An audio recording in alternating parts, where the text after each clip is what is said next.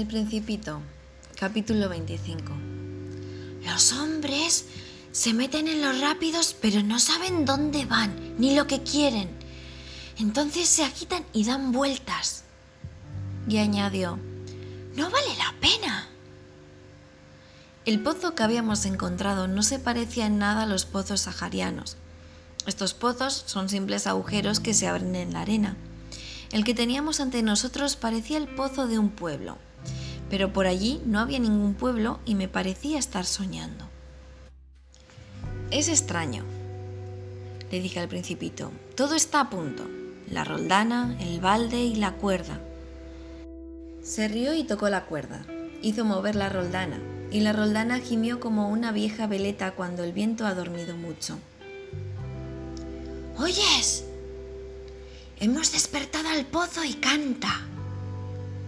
No quería que el principito hiciera el menor esfuerzo y le dije, déjame a mí, es demasiado pesado para ti.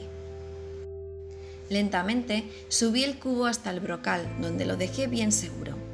En mis oídos sonaba aún el canto de la roldana y veía temblar al sol en el agua agitada. Tengo sed de esta agua. Dame de beber.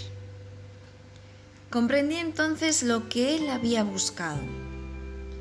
Levanté el balde hasta sus labios y el principito bebió con los ojos cerrados.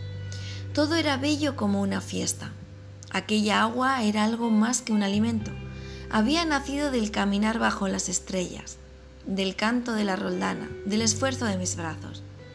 Era como un regalo para el corazón. Cuando yo era niño, las luces del árbol de Navidad, la música de la misa de medianoche, la dulzura de las sonrisas daban su resplandor a mi regalo de Navidad. Los hombres de tu tierra cultivan cinco mil rosas en un jardín y no encuentran lo que buscan. No lo encuentran nunca, le respondí. Y sin embargo, lo que buscan podrían encontrarlo en una sola rosa o en un poco de agua. Sin duda. Y el principito añadió, Pero los ojos son ciegos. Hay que buscar en el corazón.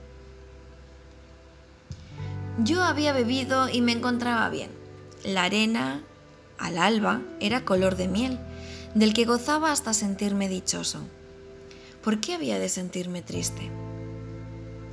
Es necesario que cumplas tu promesa, dijo dulcemente el principito, que nuevamente se había sentado junto a mí. ¿Qué promesa? Ya sabes, el bozal para mi cordero.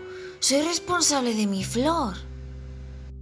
Saqué del bolsillo mis esbozos de dibujo.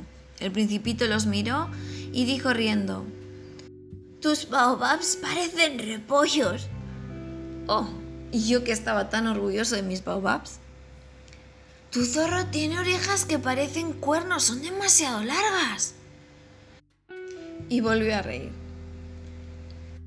Eres injusto, muchachito. Yo no sabía dibujar más que boas cerradas y boas abiertas. Oh, todo se arreglará. Los niños entienden. Bosquejé pues un bozal y se lo alargué con el corazón oprimido. Tú tienes proyectos que yo ignoro. Pero no me respondió. ¿Sabes? Mañana hace un año de mi caída en la tierra. Y después de un silencio añadió.